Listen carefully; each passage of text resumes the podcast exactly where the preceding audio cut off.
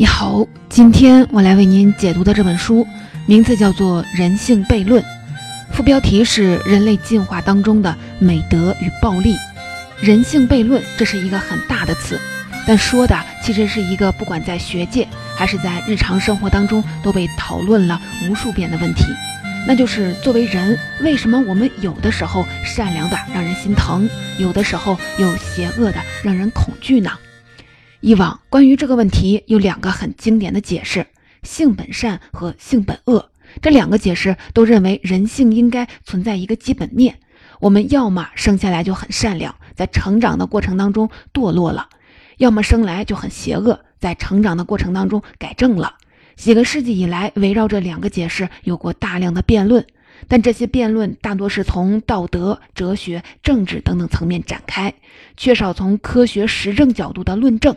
不过啊，这也能理解，我们怎么可能用科学去解释人性呢？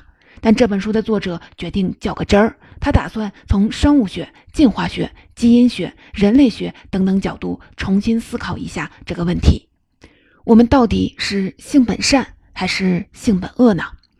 这本书的作者理查德。兰厄姆是哈佛大学生物人类学的教授，他从1987年开始驻扎在乌干达的野生黑猩猩栖息地，对野生黑猩猩的生理、生态以及族群行为展开了细致而广泛的研究。正是这些对野生黑猩猩的研究，为他理解人类打下了坚实的基础。在这本书里，理查德·兰厄姆指出，无论是性本善还是性本恶，实际都简化了对这个世界的理解。他说：“我们必须承认，善恶总是处于一种共存的状态，只不过不同的物种善恶的组合和配比可能存在差异。有的物种善多一点，有的物种恶多一点。对于人这种物种而言，我们在正常的社会交往当中表现出来一种超越任何物种的良善。”但在某些情况下，我们攻击性又很强，甚至会杀人。这本书中列举了大量的证据，说明人类特定的善恶组合与人类漫长的进化有关。换言之，人性的悖论是一种必然，这是我们祖先选择的结果。进化学是一门理解我们来自何处的学科，但这不是它的最终目的。它实际是通过理解来处来理解我们的去处。这本书的目的也是如此。通过理解人类美德和暴力的进化，我们有机会明白人类美德和暴力的发展路径，以及明白这当中我们该做的努力。接下来，我将分成两个部分来为您解读这本书。第一部分，我们来了解一下黑猩猩和倭黑猩猩的故事。这两个我们在自然界的亲属，他们有相似的祖先，但却发展出完全不一样的性格特征。黑猩猩极其暴力，倭黑猩猩极其温顺。什么导致了这样的结果呢？第二部分有了黑猩猩和倭黑猩猩的故事作为参考，我们再来详细的说说人类的美德和暴力呈现出怎样的样貌，以及这到底从何而来。那我们进入正题，首先来了解一下黑猩猩和倭黑猩猩的故事。在生物学和进化学领域，我们对于人的认识其实常常得益于我们对于猩猩的认识。它们是在生物学意义上与我们最为接近的物种，是我们名副其实的近亲，也因此它们的行为表现和进化路径对我们有很大的参考意义。黑猩猩和倭黑猩猩来源于同一个祖先，它们非常的相像，它们都是黑毛猿，靠关节行走，体重在三十至六十千克，雄性比雌性的体型要大。此外，它们都生活在一个由几十个个体组成的团体之中，占领一块固定的领地。雄性从不离开团体和领地，雌性则相反，它们会在青春期后迁往另一个团体，在那里度过余生。少有的差别体现在性情上，黑猩猩有很强的攻击性，随时都处在一种进攻的状态。雄性会经常的殴打雌性，甚至杀害自己的孩子。在动物园，想让黑猩猩接受一个陌生的同类是非常困难的，往往需要用几个月的时间，让他们隔着铁丝网相互的熟悉。但哪怕是这样，他们还是有可能在撤掉铁丝网后，立马的就打起来。窝黑猩猩就完全的相反。它们性情温和，攻击性要弱得多，几乎没有杀害同类的记录。在倭黑猩猩的群体当中，雄性之间也有地位排名，但排名从来不取决于战斗力，而取决于雌性对他们的支持。它们喜欢在一起梳毛玩耍。成年的倭黑猩猩和未成年的倭黑猩猩经常会玩一种悬挂的游戏。在这个游戏当中，成年的倭黑猩猩坐在三十多米高的树枝上，握住未成年倭黑猩猩的手，在空中来回的摇摆它。两者之间没有任何的恐惧，相反，明显是一种喜悦。这样一种彼此之间极高的信任度，在任何的群居动物当中都非常的少见。现在问题来了。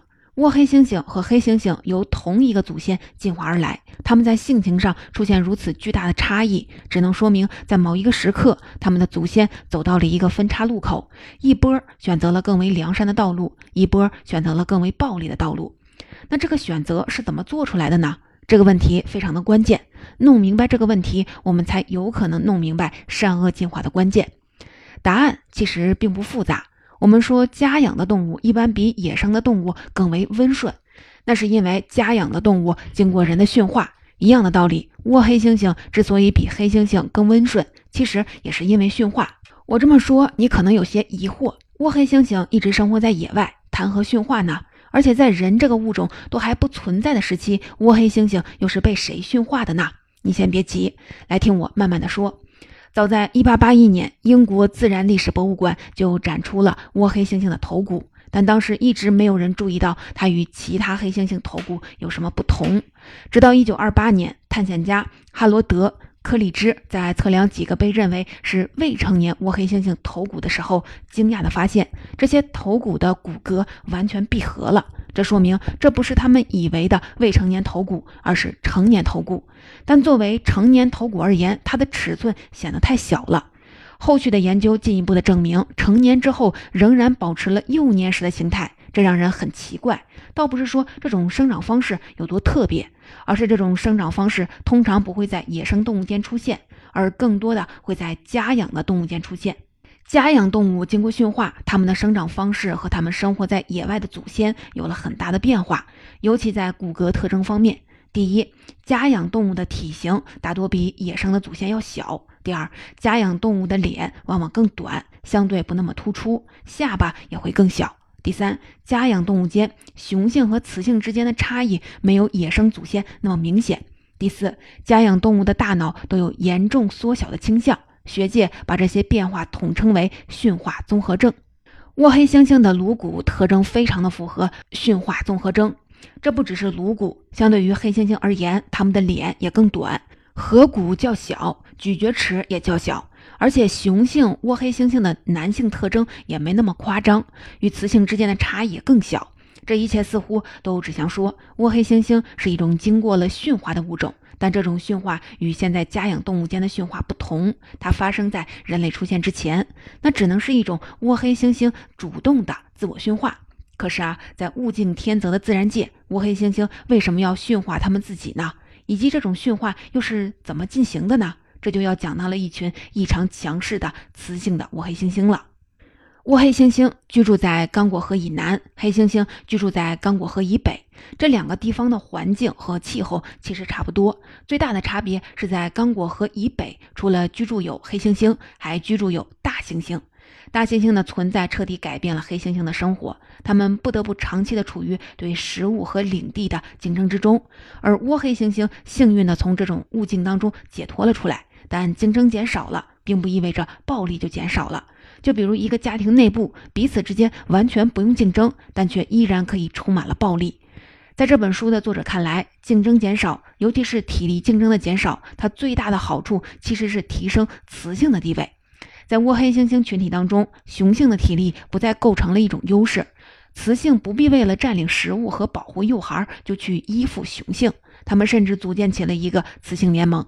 每当有雄性试图欺凌雌性，他们就会立刻的团结起来，用数量上的优势压制雄性。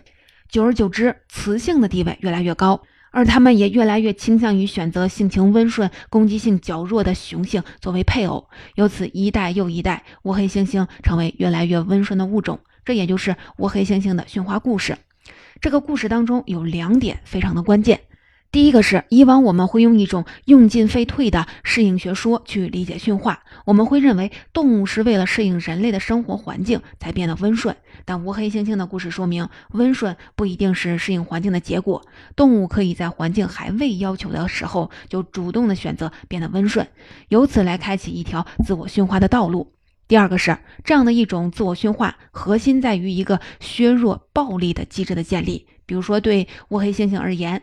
雌性联盟就充当了这一机制，他们不断的压制暴力，捍卫温顺，最终呢将温顺刻进了基因。现在我们得到了一条清晰的关于猩猩美德和暴力的进化逻辑。在接下来的第二部分，我们试试将这个逻辑套用到人类的身上，看看是否能够得到关于人类美德和暴力进化的答案。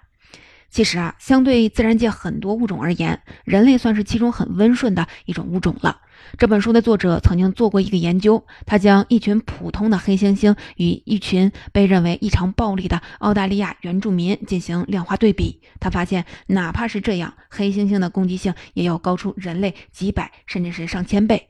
前面我们讲到，倭黑猩猩的温顺来自他们的自我驯化，那人类有没有可能也经受过驯化呢？这个问题在古希腊时期就有被讨论了，比如亚里士多德就坚定地认为人一定被驯化过。早期的人类学家布鲁门巴哈更是直白的在他的书中说，人是真正意义上的家畜，是被大自然驯化的最完全的动物，是被创造的各种家养动物当中最完美的一种动物。但说归说，一直以来也没有相应的证据。但就和我们前面讲到的五黑猩猩一样，突破很快在解剖学领域出现了。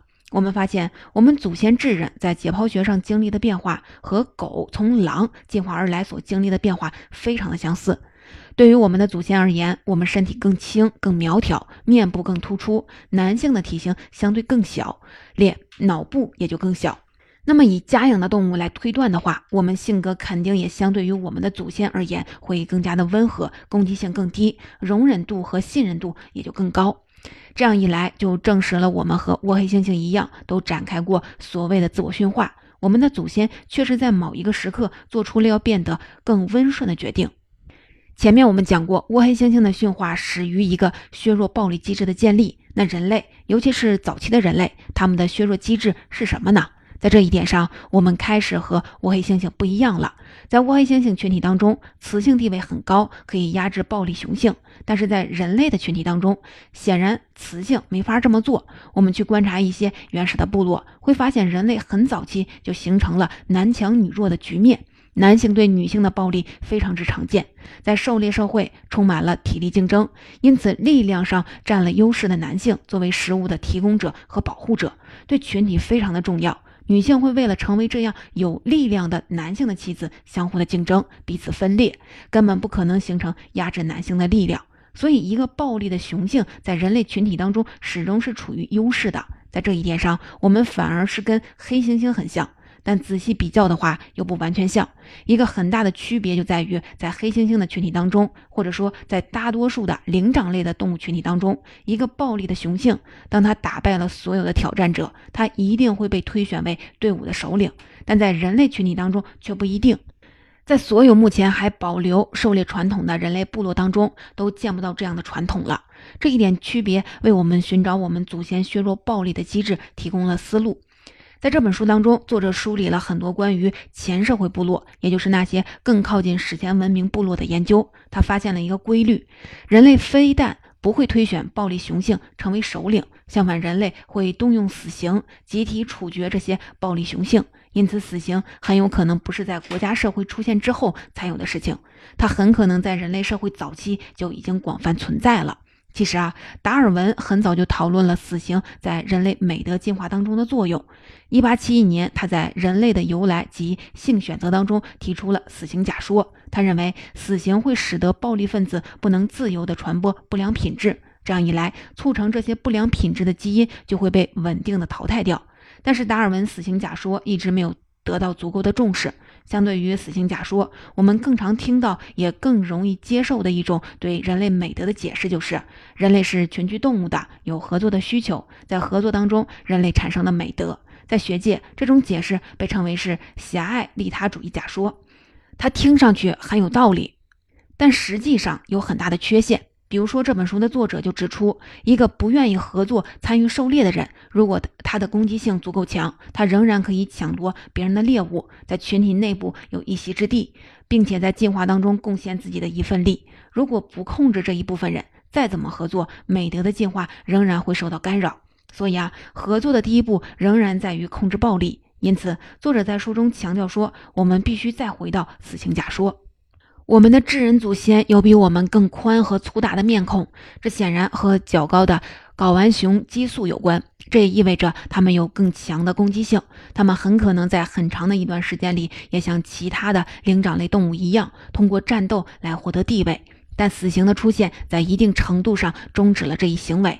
作者推断说，就像我黑猩猩一样，死刑机制的存在使得人类群体当中那些力量上不占优势的个体可以形成联盟，消灭群体当中攻击性过强、产生威胁的暴力个体。在这个过程当中，语言发挥了很大的作用。在原始社会，在一个强大的执行死刑的机构出现之前，语言使得群体内的个体可以商议、合谋，甚至策划偷袭，以此来面对那些难以对付的暴徒。